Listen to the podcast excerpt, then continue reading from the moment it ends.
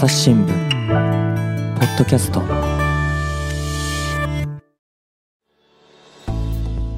朝日新聞の安田恵子です。本日は編集員の豊修一さんにお越しいただきました。豊さんよろしくお願いします。どうぞよろしくお願いいたします。まあこれまでも憲法にまつわるあれこれを豊さんに聞いてきたんですけれども今回は国会ですかねに関して聞いてみたいなと思ってます、はい。というのもですよ最近あの衆議院を解散して総選挙するぞっていうこの解散風吹きましたよね。はい。いや、私結構驚いたんですけど、だって2011年、あ、2021年10月に衆議院選挙ありましたよね。ではい。去年の7月には参院選があって、はい。しかもなんか、その参院選後はしばらく、まあ、首相が解散しない限り国政選挙がない黄金の3年に入るよっていう話があったと思うんですよ。はい。え、で、また選挙？そうですね。はい。って思って何なんだこの解散風は。いつ吹き始めたんだろうと思いましてですね。実はちょっと朝日新聞デジタルのサイト内検索っていうのをしてみたんですね。いつから解散って言われるように今回なったんだろうと思ってでちょっと調べたところいつだと思いますか？今年えー、に二かかん直感で言うと、にえー、1ヶ月ぐらい前じゃないですか。いやそれがね結構前なんですよ。あそうですか。2022年12月10日のデジタル配信記事で、えーこれは臨時国会閉会を受けて岸田首相が会見したらしいんですね。うん。でその時に防衛増税の話が当は時出てたと思うんですけれども、その増税を争点として衆院解散総選挙をする可能性を聞かれて全く考えていないと否定したっていうのが岸田さんの今回の衆院解散の話につながるのでは一番早い早いっていうか遡るのかなと思うんですよね。でその後ですよ12月27日に岸田さんはテレビ番組に出て増税の時期について話した後にですね増税のスタート時期はこれから決定するわけですがそれまでに選挙はあると思いますと発言したらしいんです。うん。つまり解散風を微妙に 吹かせた。微妙に吹かしてでこれについて取材してるわけです。うちの記者も取材してて政府高官に取材したところ岸田さんに直接会ってこの発言の趣旨を確認したよっていうその人は解散総選挙については専権事項として総理が判断することだと強調したと記事には出てます。はい出ました。解散は総理の専権事項。はい。これなんだとそうですねだから従来まず政府の説明は、えー解散権は内閣にあるっていうえーせあの公式な答弁があって首相の専権事項っていうことを政府が多分言ったことはないと思うんですね。そうなんです。いや、実はね、それ以降も記事にはね、たくさん出てくるんですね。例えば、えー実際には総理はその年明けにはですよ、解散総選挙については、専権事項として時の総理大臣が判断するものであると認識をしている。って、岸田さん言ってますし、うんと連立を組む公明党の山口那津男代表も2月には、解散権は総理の専権事項。めちゃくちゃみんな言ってるんですよ。だからかなり、えーミスリードでその前のその、えー岸田さんの言い方は、うん。えー専権事項として判断すると。だから、えー主主語がえー首相なのか内閣なのかは言ってないので、だからやっぱり山口さんの言い方は、えー明らかなミスリードだと思いますね。でこれって、はいつまりなん憲法にはどう書いてんだろうっていうのが気になるんですよね。はい。だから憲法は、えー、と7条と69条に、えー解散という言葉が出てますよね。じゃあちょっと読みますねはい私、憲法7条と69条。まず憲法7条。天皇は内閣の助言と承認により国民のために左の国事に関する行為を行う。でこれ10項目書かれてあるんですけどそのうちの3番目3衆議院を解散することとあります。じゃあ続いて69条読めますね。内閣は衆議院で不信任の決議案を可決し、または信任の決議案を否決したときは、10日以内に衆議院が解散されない限り、総辞職をしなければならない。つまり、今の69条に関しては、この内閣を信用して仕事を任せることはできないよとされてしまったら、内閣はとあ10日以内に衆議院を解散するかみんな辞めるかどっちか選ばないといけないっていうこと、まあ、ここは具体的ですよね。そうですね。おっしゃる通り。ただ7条っていうのは国事行為天皇または摂政が憲法上国の機関として行うぎ形式的な行為ですよね。でこれについては憲法3条に内閣の助言と承認が必要でありその責任は内閣が負う。では書かれているんですが、はだからそこは、あの、なんでそこから、えー内閣が解散できるのっていうのは、あの読み取りにくいと思うんですよね。そうだかうんあの不信任決議案が可決されたっていうんだったら、はいあもうこれは。解散総選挙になるのかな、まあ、もしくは総辞職かなっていうのは分かるんですけど総理が解散できるよっていうのはどこにもはっきりは書かれてない？いや、おっしゃる通りで、で、今、あの、安田さんが言ってる疑問は、はい、憲法、日本国憲法を制定する過程でも、えーちゃんと議論になってて、えそうなんですね。そう、あの、原健三郎さんっていう、えー後に、あの、戦後は、衆院議長もやる方が、えーこれ、1946年の7月の、帝国憲法改正案、えー委員、小委員会っていうのがあって、はいまあ、そこの、そこで、まあ、いろんな、えー議論をやってたんですけど、そういう時に、その、あの、質問するんですね。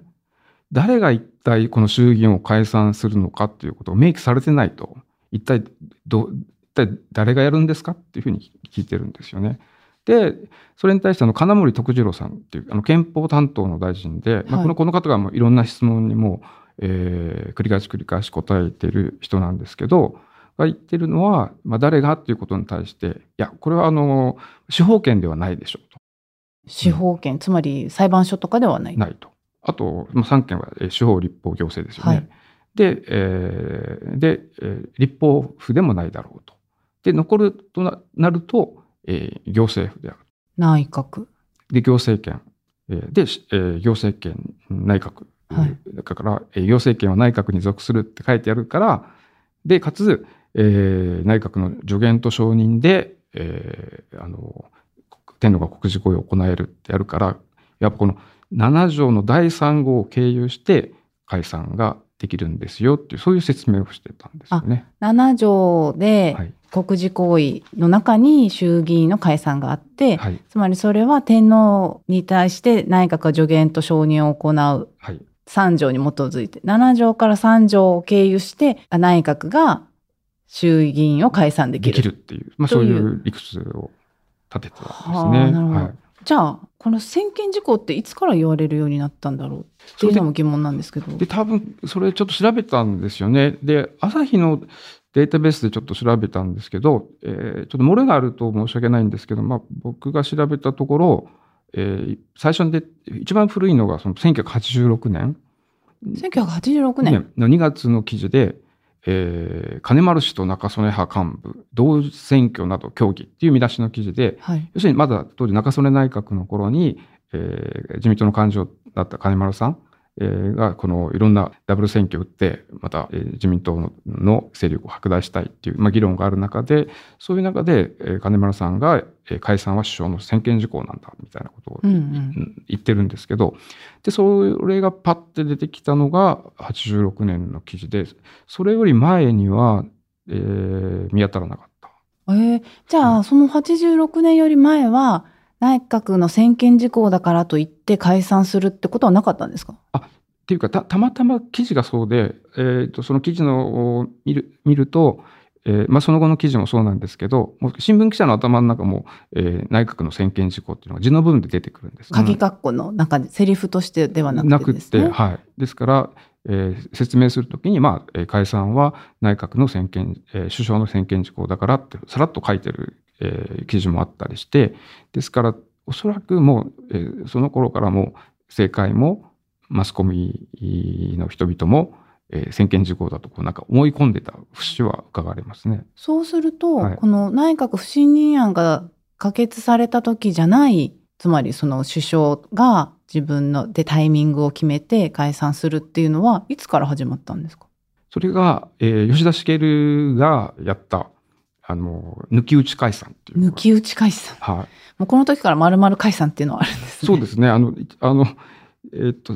1940最初にあのあの慣れ合い解散っていうのが慣れ合い解散。慣れ合い解散っていうのがあの1948年の、えー解散だったんですけどまたその時は、えー要するにまだその、えー第二次吉田内閣が、えーまあ、少数単独内閣で基盤が弱かったんで、うん。本当は七条解散打って基盤を、えーち強めたかったんですね。つまり自分のタイミングでうん。解散をすることによって、はい。えー今勝てるぞとか今自分の,、あの派閥の人たちがたくさん当選しそうだぞっていうタイミングを狙って解散したいってことですか？そうやりやりたかったんだけど当時まあ社会党とかがいや、えー解散は69条に限るべきだと。はい。で GHQ もそれ野党側についてでじゃあまあ60でででも吉田茂はもう解散あの選挙はしたかったから、えーしょうがないと言って、えーやりたくもない、えー69条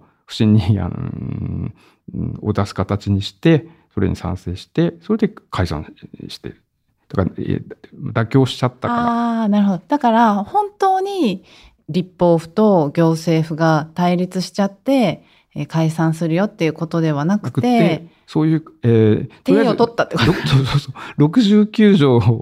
の定義を取ったっうん。えていうので、えー、慣れ合い解散っていうのがあったんですけどで次いわゆるあの、まあえーほ本当のっていうかストレートの七条解散っていうのがあの1952年8月の抜き打ち解散これが抜き打ち解散。そうですね何ですか、抜き打ち解散って？ちょうど1952年っていうのがあれですよね日本がまあ独立回復をした、そうですね。年ですよね52年、でも4月28日にうん、サンフランシスコ講和条約を発行してますよね。だから4ヶ月そう後ぐらい。でね、で結局独立を回復すると、あの、公職追放されていた、あの、鳩山一郎さんとかがも、まあ、政界に戻ってくるわけですよ。はい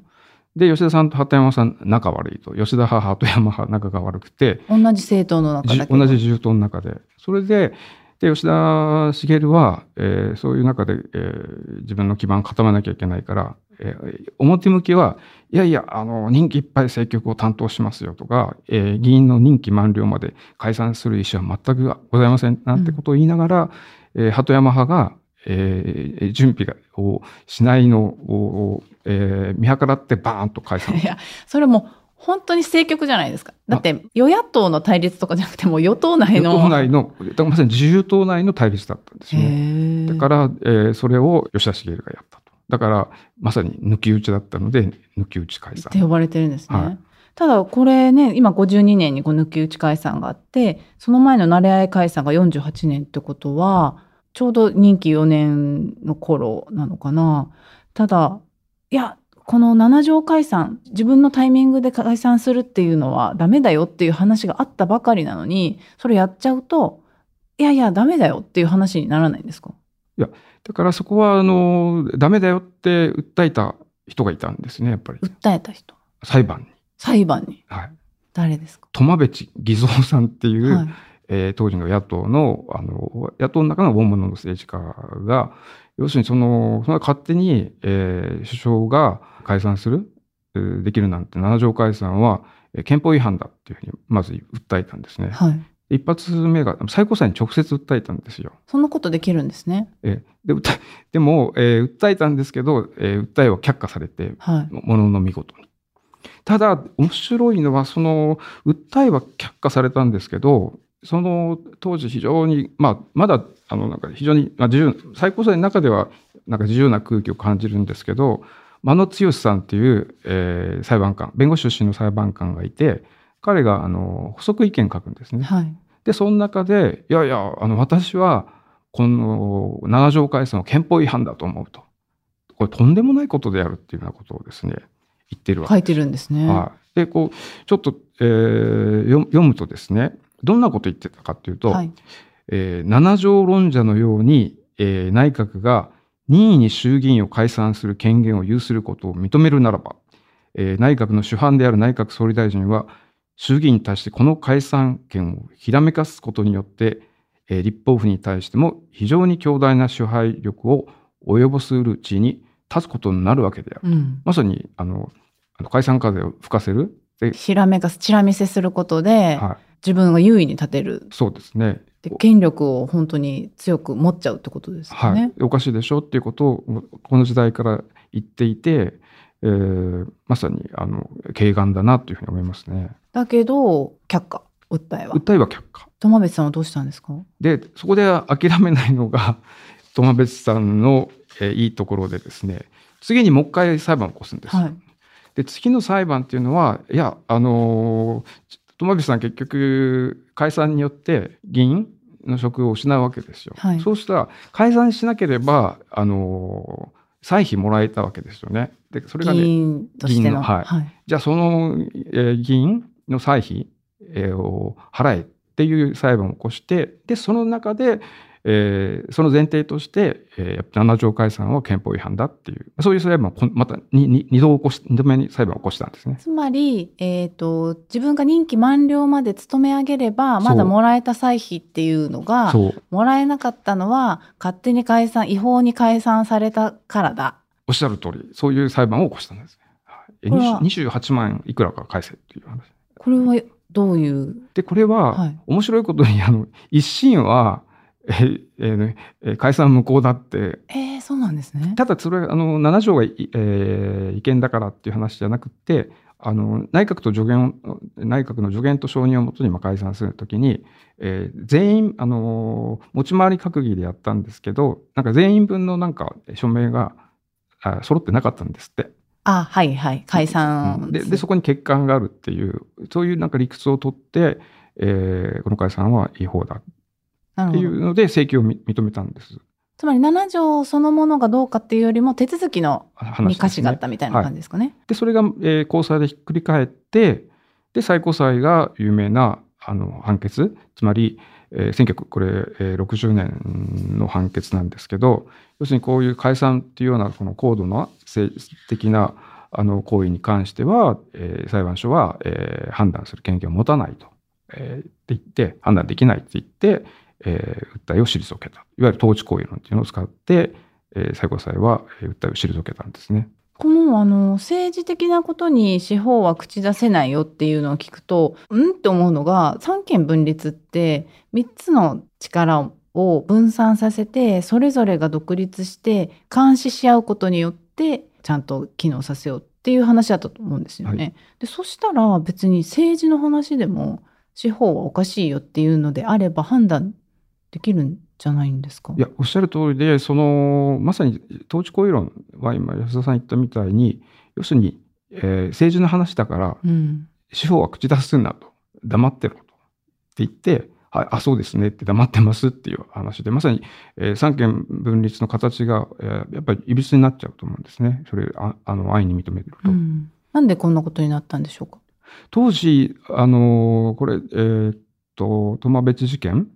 が、えー1960年、統治行為論を出したときに、でその前の年、えー1959年の暮れですよね、えーと、あの砂川事件っていう、あの、日米安保条約の、えー合憲性が争われた裁判で、そこでも統治行為論を取るんですけど、まあ、ここは、まあ同じ59年、60年続いたんですけど、これあの学者憲法学者に取材したら当時まだ1950年代っていうのが、まあ、各国ねドイツでもあるいは、えーアメリカでも、えー政治問題の法理っていうかポリティカルクエスチョンって言って、まあ、政治的な問題に関しては、まあ、司法は口出しをしないっていうそういう理屈がかなり、えーまあまあ、一番最高潮だった。そういうあの時代の空気の中で、えー最高裁がその理論を取り入れていったんじゃないかと。しかもあのまだあの戦前あ戦前というかあの大日本帝国憲法の下では違憲審査権制ってなかったんですよね。それでであの日本国憲法になって初めてえー違憲審査制が取り入れられたと。で1947年施行ですからだからその違憲初めて自分たちに与えられた違違憲審査機能をこうどうどういうふうにこれを使っていったらいいのかっていう、まあ、過渡期でありまあそういう中でこの海外のそういう考え方も取り入れてここに適用したという流れだった。なんか意外ですね。その欧米が司法が政治のあり方に口を出さないでおこうっていうのが主流だったっていうのは。そうですね。ただそれがあの急速にどんどん例えばドイツなんかもあの連邦憲法裁判所がどんどんあのむしろ積極的にえ口を出すようになっていって例えばそのドイツの、えー、軍隊を NATO の域外に派遣する派遣しない、うん、まあ、それをめぐってこれは、えー、憲法違反か、えー、違反違憲じゃないのかという議論が起きるんですけど、まあ、最後は憲法裁判所がこれ合憲だっていうことでその論争に決着をつけるとかですね非常にあの、そういう積極的ある意味で司法積極主義になってであのでドイツにギーター・グリムさんという元憲法裁判所の、えー、判事であの憲法学者でもあるんですけどにインタビューをした時にもうドイツではそういうあのいわゆるポリティカルクエスチョンあるいはそのいわゆる統治行為っていうのがもう今はもうすでにほとんどほぼ消滅したっていうかまそういう話をされてました。じゃあこのトマベチ事件があったとか砂川事件があった頃っていうのは、欧米でもまあ50年代っていうと確かにドイツも東西に分かれてたりして、ね、政治的にいろいろ不安定な中であんまり司法が。っていうことですね。でそれを日本も取り入れて、こういう判決でちなみにあれですよねトマベチ事件と砂川事件の判断した最高裁長官は同じ人田中幸太郎さんですよね。なんかそういう考えがあったんですおそらくあの当時のそんな時代環境とかまさに、えーとえー、安全保障、えー、砂川事件はまさに救助の問題が問われていてでまさに東西冷戦の中で、えー、どうするのかっていう、まあ、そういう難しい舵取りを取られる中であの統治行為論を取ったと。ただまああの、まあ、田中さん自身はあの砂川事件では読めばほとんど合憲って言ってるんですよね。だから非常にあの砂川事件の判決ってちょっと読みづらいんですけど、あそうなんですもう合憲って言いたくてしょうがないけど、とりあえず、まあ、あの、えー、昇進差ができないっていう人たちと、まあ、なんとかこう、合意しなきゃいけないから、あの、えー、だから不思議な多数意見を作ってる。ちょっと余談でしたはい。で、ここで、あの、じゃあそうなるとですよ、まあ、そもそも解散って何のためにあるんだっけっていう気もしてくるんですけど。はいだから、あの、まさに69条は分かりやすいんですよね。ですから、国会と内閣の意思が異なる。そこはデッドロックに陥ったときに、じゃあもう一回国民の、えー、意見を聞きましょうっていう。うん、これ多分、多分世界共通。分かりやすいですよね。はい。であるいは、えー、すごく大きな、あの国民に、えー、考えを聞くような重大なテーマ、えー、論点が出てきたときに、まあ、国民投票的にもう一回国民に話を、あの意見を聞くっていう、まあ、のがあるかなと思いますね。でも今ですよ、まあ、自民党が強い状況で内閣とこの国会が対立して法案が全然通らないとかですねあんまり想定されない気もするんですよね。ですからあのこのいわゆる自民党、まあ、安倍一強から始まってですね全くそのいわゆる解散をしなければならないような状況っていうのがないっていうか、うん、だから大義がないのであの国難突破解散って覚えてますか？なんかありましたね。はい。どこが国難です？国難国難突破解散よく言うなと思ったんですけどそういうあの、えー、ような、えー、わけのわからない大義というか名分をつけて解散に打って出るということになって、うん、今大義って話が出たんですけど解散に大義は必要と思いますか豊さん？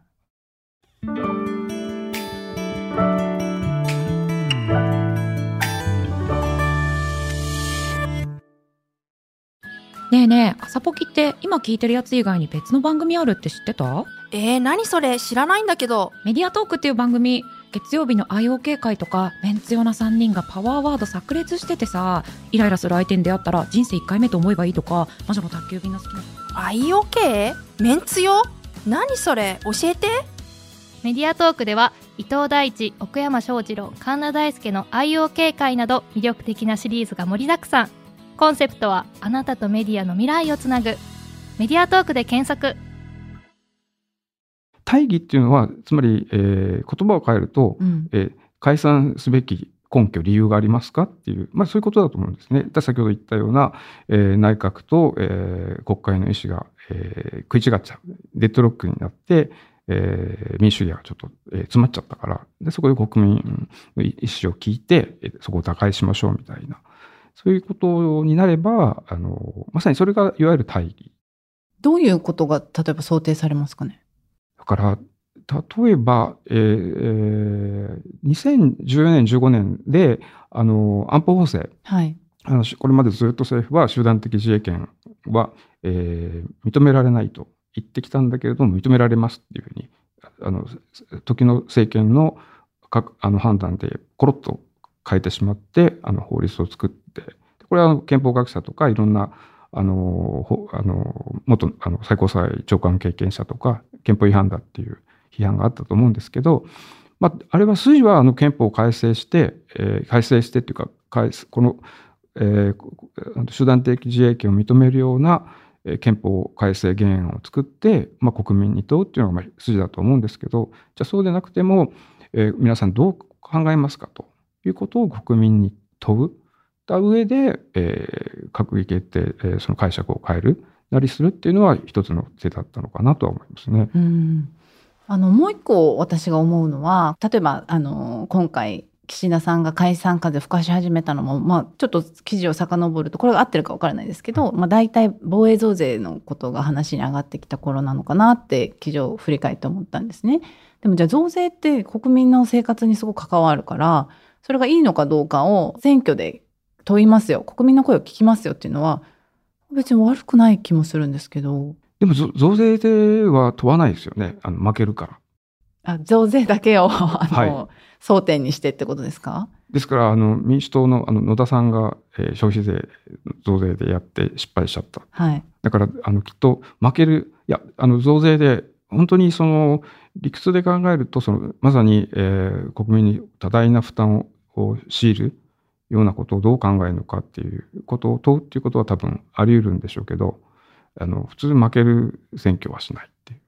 うんじゃあその確かにタイミングとしては内閣に有利な方首相に有利な方でやるのかもしれないけど一票投じる機会が何回もあるっていうのは悪いことなのかな？だから一見、一見よ良さげに見えるんですけど、いや、あの、国民の声を聞くとかね、国民の声を届けるっていうことで、えー耳障りはいいんですけど、その前にあの考えなきゃいけないのは、その、まあ、国民の声はまあしょっちゅう届けてるんですけど、要するに、まず僕らは選挙、あ民主主義の手続きによって、新しい政府っていうか政権を作る。うん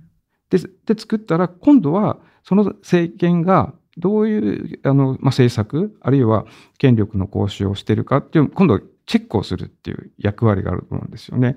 で、このまさに再解散っていう、えー我々が選んだ代表者の首を切るっていう、すごい大きな権力行使なわけですよね。で、それに関して本当にそれは適正なか形で、えーその権力の行使、つまり解散が行われているんですかっていうのを僕らやっぱ見なきゃいけない。民主主義と対していわゆる立憲主義って言いますよね。権力をチェックするっていう意味で。まさに今、あの議論しているフェーズは、立憲主義のフェーズで、この解散権の行使が、えーいいのか悪いのか。まさにそそこに焦点を当てるべきで、だから、だから逆に、ああの、その民主主義の議論と立憲主義の議論を分けて考えて、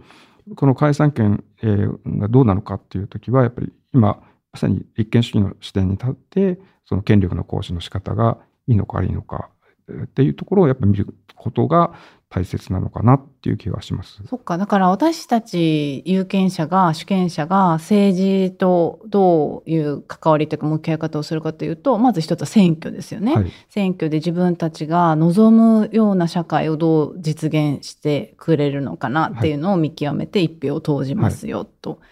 それともう一個はじゃあその一票投じた結果生まれた議員たちが権力をどんなふうに行使するのか、はい正しく行使しているのかっていうのをちゃんと見よう見ようと。見る。では選挙っていうと両方選挙に関わってくるからあの一見ごっちゃに議論がなっちゃうんだけど、はいそこは分けて考えたおっしゃる通りですね。だから、その、選挙をさせられるんですけれども、結局、あの、解散、我々的には受け身ですよね。うん受け身でさせられると。だから、まあいや、えさせられるんだったら、えーちゃんと声を届けようっていう気持ちになるんだけども、させられてるう んことはいいのか。つまり、結局、どあの土俵と似てるんですよね。結局、選挙をしますっていうまず土俵を作ります。はいで土俵を作られてでその中でこういろいろこう、えーどの政党がいいかっていうのを、あえー戦いがあるんですけどその解散っていうそのこの土俵の作り方がいいのかっていう多分そこが今問われてるんで、はい。だから土俵の中に入ってこう,、えーこう相撲を取る前にそこにね。この土俵大丈夫かよと。とかこういう土俵の作り方でいいのかとそもそも上がろうとしてるこの土俵が。なんだということをやっぱり今見なきゃいけないんじゃないかなと思いますね。うんでね、ちょっと話変わるんですけど、またこの前、あの、豊さんも言ってた、ジェンダー平等指数ですか、はいまた日本下げましたよね。はいで、そこの中で見られてる観点の中に、政治家の中に女性がどのぐらいいるかっていうのも指標としてあって、それがかなり低いんじゃないかっていう指摘が記事の中でもあったのを見たんですけど、はい確かにね、私思ったのが、勝手に解散、どのタイミングでも解散してよければ、現職が有利じゃないですか。はい。その新しく自分が政治を志して、それこそ看板、地盤、カバンはいない人が立とうとすると、いきなり解散ってなったら、じゃあ仕事も辞めて、えー準備してっていうのになると、現職の方が有利になるなと思ったんですよね。そうですね。ですから、現職が有利だし、えー今政権持ってる側が有利。うん。えーで、そこに、えーっていう話なので、でそういう権限、そこの、まさに今、その小選挙区制とかと相まって、結局今、えー与党権、えー権力を持ってる側がそこを、をまさに自由に自分たちの延命権力のために使える手段となっちゃってるっていうところでしょうかね。でも今豊さんと話してて思ったのが確かに自分たちが選んだ代表がせっかく例えば私が応援した人が国会に行けたのに1期目の4年を終える前にまた選挙ってなったらえって思うと思うんですよ。なんで勝手に首切るのって。そうなんですよ。これって議員からは誰も怒んないんですかね？いや、だですから、あの、これまでも散々、あの、こんなに、あの、議員は、えぎ勝手に、まあ議論、理理論的な議論にはなってて、いや、そんな、あの、えーそんな首切りなんか認めちゃいけないって、あの、あの、県政の神様だった尾崎幸夫なんかは、こう、そういう議論もしてるし、か69条に限るべきだと、7条解散とんでもないみたいなことは、こう、やっぱり言っていたんですよね。ただ、どうなんでしょう、今の、あの、まあ、そその政治の一線で取材しているわけじゃあないから、あの、わかんないんだけれども、結局みんな、あの、えー逆に与党で逆に自信がないえー若手の議員とかあるじゃないですか。はい。その人が、えーまあ、野党が弱い時に、えー例えば岸田さんが、えー今いけそうでってバーンって解散なってくれると、その風に乗って、えー再選できるかも。うん、おこぼれに上がれるからっていうことで、あのむしろあありがたがってる人もいいるんじゃないですかね。なるほどな、でもね、これまた、苫別さんみたいに、怒って裁判になる人が出てこないと、この統治行為論による、えー判断しませんよっていうことは変わらないんじゃないですか？えーだから、あのまた裁判を起こすとうん面白いと思うんですよね。つまり、えーと判例を変えると。あのやっぱり1960年代、えーつか1960年のあの最高裁の判決は、えー間違いだったと。おかしかったと。やっぱりきちんと、えー7条には、今回の7条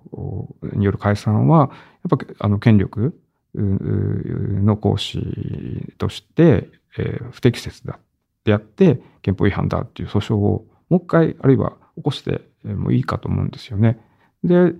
でそうすればあの最高裁だって判例変えれるしでまた最高裁はいつも判例変えるときに当時は間違ってたって口が裂けても言わないんですよ。うん。時代が変わった状況が変わったと。で今考えたときにこうこうこう判断すすべきだみたいな風になる可能性はえーゼロじゃないのでだからもう60年もう、えー今2023年ですからもう60年以上前の、えー判断ですよね。で憲法学者の中でもそのもう統一行為論は、えーもう消去したらいいっていう議論もある中でやっぱりもう一回、えー議員とかが、えー裁判を起こして、えー手法も変えていくっていうのがいいかなと思いますけどね。うんはいあるいは、例えば憲法にかしっかり書き込むっていうのはどうですか？憲法改正して。あそれでおっしゃる通りさっきちょっと名前を出した入江さんはい。いあのあの最高裁判事を務めたあの入江さんがもうもうそれこそずいぶん前に言ってるんですけどやっぱりそのこの憲法の中に内閣の権限として解散権誰がどんな条件の下で行使できるのかっていうことを、えーきちんとえー規定ししていなかったことはやっぱり批判されるべきことだと。うんだからでかなり早い段階で、えー提言してるんですよね。まあ一つはまずは、えー69条にえー丸一限る。でこれはななぜかというと、まあ、国会と内閣が、えー対立した場合、まあ、その紛争を解決するっていう手段として69条がまあありますと。はい。もう一つは、入江さんが言ってるのは、なるほどと思ったんですけど、選挙民えーから一定の要求があった場合に解散を認めると。おお、私たちからの要求。そうそうそうそう。だからさっき安田さんが言ったみたいに、受け身ではなくって、我々がこの場合はお前たち解散をして、えーで、ちゃんと国民の意見を聞けと。つまり、うんえーか今のは与えられてるんじゃなくって、えー与えられてるああのかいわゆる七条解散っていうのは僕らがあああんた方の選挙の機会選挙の機会を与えてあげますよっていう 話じゃないですか。それをいや違う我々が求めるんだっていうっていうようなことを、えーそういう解散を認める。でで丸3番目としてむしろその衆議院の定則の3分の2とかあるいは4分の3の多数の議決によって解散するっていうようないわばその国会議員自身によが判断すると。うん要要するにあの首相に首切られるんじゃなくって自分たちがそう考えるんだっていうそういう提案をしていてあ非常にあの今もこれはあの傾聴に値するなと思いました。そうですね。はい。あの自分たちで解散したりかあの選挙してくれよっていうのをもし認められるんだったら議員ももっとあの政策をじゃあどうやったら実現できるのかとかっていうことに対して真剣になるだろうしだって解散させられたくないわけですよね、はい。なるだろうしもっと政策に長い時間をかけないと実現できないことって多分いっぱいあるんで任期満了までいっぱいそれを頑張ろうっていうことにもつながるかもしれないですね。ねはいなるほど、面白い。じゃあ、憲法改正をしたければ、ここ、これを改正するのもありかな。そうなんですよ。あの、まあ、あの、国会の、あの、衆院とか参院の憲法審査会で、まあ、いろんな、あの、議論はしてるんですけれども、あの、本当にそれって必要なのみたいな議論が多いんですね。憲法改正をここをするべきだっていう議論の中で。はい。で、意味があるのっていうのが、あの、多いんですけれども、本気で、あの、統治機構の形、あるいは三権分立を考えるんであれば、この7条問題に、やっぱ正面から向き合うっていうのは、あの、非常にそれは、あの、とても重要なことではないかなと思いますね。はい。じゃあ次解散風が吹き始めた頃、私たちも今までとは違って、受け身じゃなくて、あ、これって勝手に吹かしてんじゃないっていう、どういうタイミングでこれやろうとしてんのっていうのを気にするのは大事ですね。そうですね。で、まじ、まあ、あの、社説もやっぱり、その、あの、それは繰り返し繰り返し書いていて、確かに、あの、これ、論説委員の名誉のために言っておくと、その、金丸さんが、その1983年、その、ダブ、あの、中曽根内閣のダブル選挙えーの時に、いや、えーの前に、その首相の、解散は首相の専権事項だって言った時に、ちゃんと社説でですね、いや、この金物発言に対して、これは、筋の通らない検討外れの議論であると。で、解散権は、えー首相がいつでも好きな時に発動して良いというものではないというふうにちゃんちゃんと釘や、あの、指してあって、それは、あの、まあ、先輩のえー論説にもしっかり、えーそこは見ていたということですね。はい。はい。ありがとうございました。で、あの、豊さん、ここまで解散について伺ってきたんですが、はい浅利さん、リスナーさんからですね、はい。実はちょっと解散権とは違うんですけれども、質問が来ていまして、えちょっとこれについて豊さんにぜひお答えいただきたいなと思うんですけれども、はいえー質問を読みますね。アサリスネーム、アベマリアさんからいただきました。日本からの移住者が多い中南米諸国の多くは、国政の出生地主義をとっており、また国籍離脱は認められていません。一方、改正国籍法、戸籍法が施行されるまで、日本人女性と外国人の間に生まれた子には、日本国籍の取得が認められていませんでした。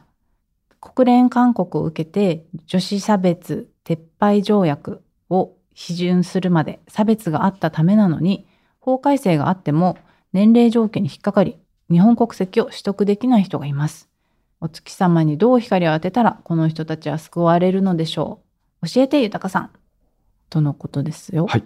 えーっと私はあのし素人なので、えーその取材で、はいあの知り合ったあのまさにその国籍法のえー11条1項、えー要するに、えー自分の死亡で外国籍を取得した人は日本国籍を失うと。この規定が憲法違反だっていう訴訟を争っている裁判の、えー弁護士さんはい。に、えー相談して話を聞きました。あそうですね前段としてこの安倍マリアさんが質問この国籍条項国籍離脱について質問いただいたのは前回あの豊さんに出てもらった時に、はい国籍条項についての取材もしてますよっていうお知らせをしたんですよね。はい。でそれを受けての質問なんでじゃあはい弁護士さんに聞いてくれたと。そうなんです。あの京都のあの中照夫弁護士さんという方に聞きました。それで、あのー要するにこの年齢制限なんだろうって僕も思ってたんですけど、うん。結局どういうことかっていうと、まあ、今あのリスナーさんも言ってたみたいに1984年に国籍法が改正されて、えーそれまでは父親が日本人の場合にえー生まれた子供が日本国籍を取得できるっていういわゆる父系血統主義。えーじゃあお母さんそう。はダメってことダメですか？だったんですよ。でやっぱさすがにそれはあの まさにあの、えー女性差別撤廃条約を批准する上本でとんでもないでしょっていう話になって父母あのお父さんお母さんどちらかが、えー日本人であれば日本国籍を取得できる、まあ、父母両系血統主義っていうふうに、まあ、変わるんですね。はい。でその変わるんだけれどもちょうど結局そのそれをがいいつから誰に対して適用されるかっていううことで法改正、えーがどこから適用されるかっていうう議論になってそれでそこの中で結局不足の中でこれが適用されるのが、えー対象者が昭和40年1月1日以降に出生したものに、えー限られてしまったと、えー不足の5条にそう書いてあって。なるほど。じゃあ、このお父さんが日本人の人は日本国籍を取れるけど、お母さんが日本人でも取れないよっていうのを変えるんだけど、はいその変える対象になるのは昭和40年。1月1日以降に、えー生まれた人に限られたと。でですから昭和39年以前に生まれた人がそこから排除されてしまったっていう問題があるということのようですね。え、じゃあこれってどうしたらいいんですか？えーとこの中先生によると道は2つ。二つ。一つは、えーいろんな国会議員とかに働きをかけかけて、えーほ法改正もう一回してもらう。その年齢えー制限っていうものを、この不足にある年齢制限ももう一回もう取っ払ってもらうっていう法律を変えるっていう方法。うんもう一つは今、中先生たちが、えーやってるみたいに、この、えー要するにそこで線を引いた、昭和40年1月1日以前と以降でこう線を引いたのは、えーえーあの平等原則に反すると。で憲法違反だとうん。いう訴えを起こす。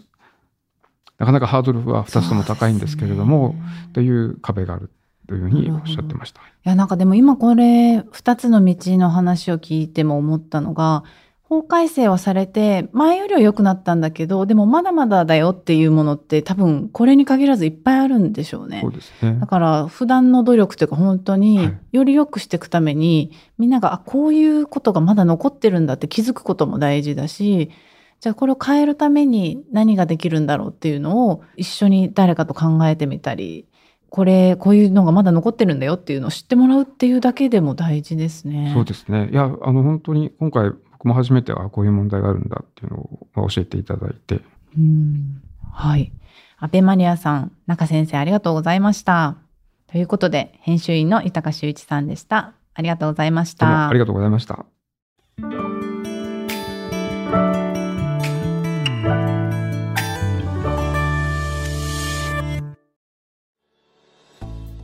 はい。編集員の豊修一さんにお話を伺ってまいりました。